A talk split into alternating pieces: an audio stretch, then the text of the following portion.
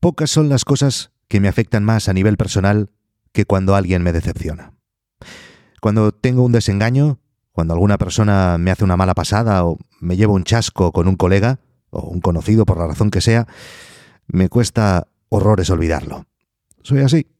Supongo que lo primero que os viene a la cabeza entonces, después de escuchar esto, es que es rencoroso. Víctor es rencoroso.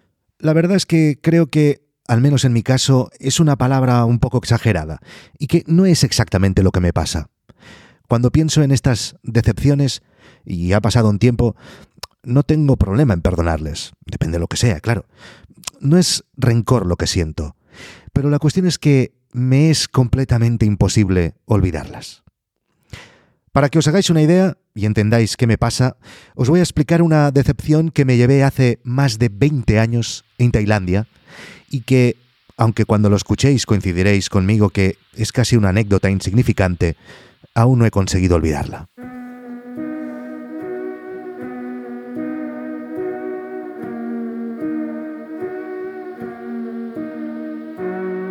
Era uno de mis primeros viajes fuera de Europa. Tengo un recuerdo fantástico de aquella aventura, no solo porque Tailandia es un país descomunal, y más en, esa época donde aún no estaba masificado, sino porque fue un viaje de impactos. Blanca y yo, que en aquel momento era mi novia, nos exponíamos por primera vez a un mundo totalmente distinto al que habíamos visto hasta entonces. Las ciudades y los pueblos solían completamente diferente, el mar y las playas no se parecían en nada a lo que habíamos visto hasta entonces, la comida era súper extraña y la exótica gente y sus costumbres parecían de otro planeta.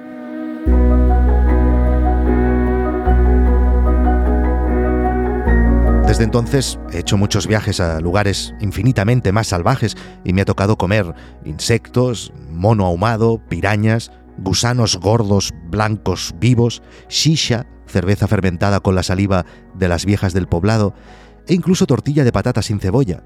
Pero por aquella época, en Tailandia, aún éramos jóvenes y nuestro paladar estaba por domesticar.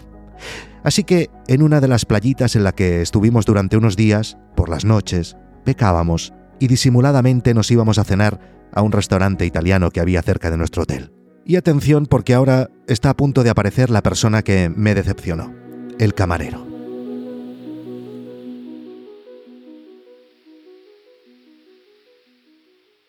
Aunque el dueño del restaurante era italiano, el único camarero era un chico local con un carisma increíble, atento, simpático y eficiente. Durante las dos o tres noches que fuimos a cenar, nos explicó historias y costumbres de su país, nos hizo reír, pero sobre todo nos explicó su situación personal. Nos dijo que estaba profundamente enamorado, pero que no podía ver a su prometida hasta casarse con ella que tenía que conseguirlo para poderla traer hasta aquel pueblo y que, atención, no se podía casar hasta reunir el dinero que costaba una vaca. Una vaca entera para el festín del día de la ceremonia, que en Tailandia no te puedes casar hasta que el novio no es capaz de pagar una vaca. Cada país tiene sus cosas, aquí no te dejan casarte si no haces algún baile ridículo, y allí, si no hay vaca, no hay boda. La historia nos dejó atónitos. El chaval llevaba cuatro años ahorrando y saber eso nos dejó tan tocados, a mi mujer y a mí, que el penúltimo día le tuvimos que preguntar, pero vamos a ver, ¿cuánto vale una vaca?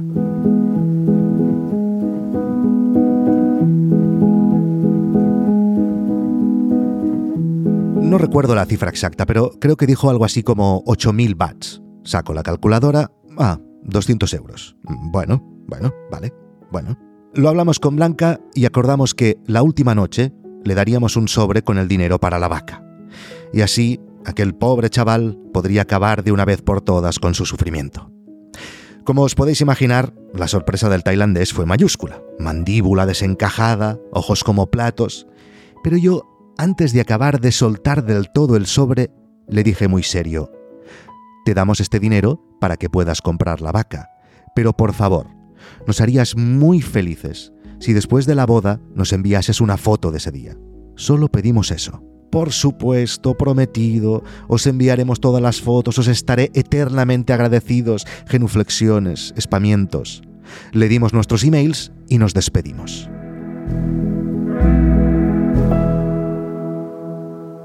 Han pasado 20 años.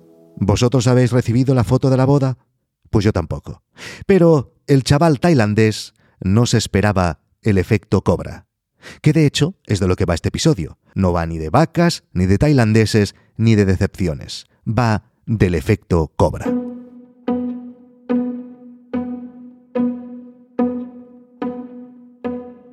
El término efecto cobra tiene su origen en la India bajo el dominio británico.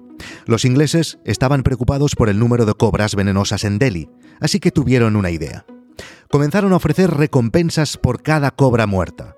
Al principio, la estrategia tuvo mucho éxito, ya que los locales traían un montón de cobras muertas para cobrar su recompensa, y ya casi no se veían por las calles. Pero hubo un grupo de personas que no actuaron como el resto, que le dieron la vuelta a la situación haciendo algo que los ingleses nunca se hubieran imaginado. Algunos locales comenzaron a criar cobras en masa en sus propias casas para así multiplicar sus ingresos con las recompensas. Cuando el gobierno británico se dio cuenta de ello, el programa de recompensas fue eliminado. Cagada otra vez, porque los avispados criadores de cobras liberaron sus serpientes ahora sin valor y la población de cobras salvajes aumentó como nunca antes se había visto. Desde que nacemos empezamos a ver las conexiones en el mundo que nos rodea. Si como se me pasa el hambre, si quiero atención lloro y vienen a por mí. Los problemas tienen causas, y eliminando la causa se obtiene una solución. A veces. Porque, sin embargo, pueden llevarnos por el camino equivocado. La mayoría de nuestras experiencias de causa-efecto implican relaciones muy simples y directas. Cuando se toman medidas es posible que se produzca el resultado previsto, pero siempre habrá una serie de resultados inesperados. Y si tienes un negocio con usuarios, sabréis perfectamente de lo que estoy hablando. Tú diseñas una herramienta para ser utilizada de una manera concreta, concreta y a la vez muy evidente, pero siempre aparece alguien que te lo desmonta todo mientras intenta usarlo completamente al revés de como estaba previsto. En GuideDog lo llamamos sorpresa contraintuitiva o también sorpresa humana contraintuitiva. Y no tenemos nada contra ellos, al contrario, son unas mentes a elogiar. Nos dan mucho trabajo, pero siempre acabamos encontrando una solución que nos proporciona tranquilidad para las otras seguras sorpresas contraintuitivas que vendrán. Pero volvamos a la historia de la vaca. Como ya ha quedado claro desde el principio, soy un poco rencoroso y los siguientes meses al viaje de Tailandia, incluso los siguientes años, siempre me volvía a la mente la historia de la vaca. Y qué rabia. Y qué decepción más grande que aquel aparentemente buen chico no nos hubiera enviado la foto de la boda. Cuando salía el tema, nuestra teoría era clara. El chico se había montado un entramado y un negocio paralelo a su trabajo de camarero y les explicaba esa misma historia inventada a todos los usuarios del restaurante y seguro que conseguía pagarse 10 o, o incluso más vacas cada mes. Maldito camarero tailandés. Pero el camarero no contaba con mi astucia.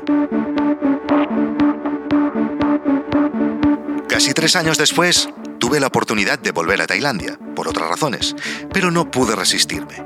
En uno de los días que tenía libre, me acerqué al restaurante italiano donde nos habían timado vilmente años atrás. La curiosidad pudo conmigo y el rencor, el rencor también. Así que una noche me planté delante del restaurante.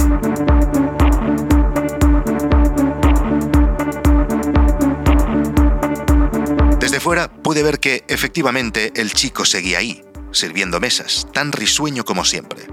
Estuve casi una hora espiando por las ventanas desde lejos, desde la playa. Cuando una de las parejas que el chico había estado atendiendo aquella noche salió del restaurante, me acerqué a ellos y directamente, sin más rodeos, les pregunté, ¿os ha explicado una historia de que no se puede casar si no compra una vaca? Me miraron pasmados y los dos asintieron sin decir palabra.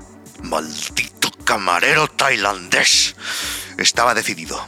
Entré en el restaurante, me senté en una de las mesas y cuando se acercó el chico y me preguntó ¿En qué le puedo ayudar, señor? Le dije, tráigame una cerveza y mi puta foto de la boda. El camarero se quedó blanco como la leche de la vaca tailandesa que pagué yo con mi dinero. Aquella noche fui su sorpresa humana contraintuitiva.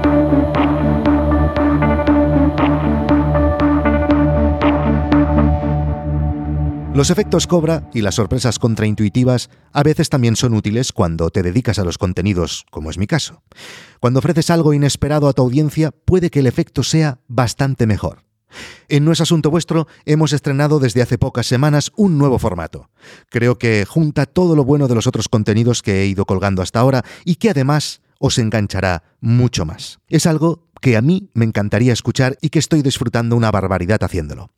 De hecho, desde que lo lancé ha sido un éxito entre nuestros suscriptores premium y os invito a que si conocéis alguno, no dudéis en preguntarles y ya veréis lo que os dirá.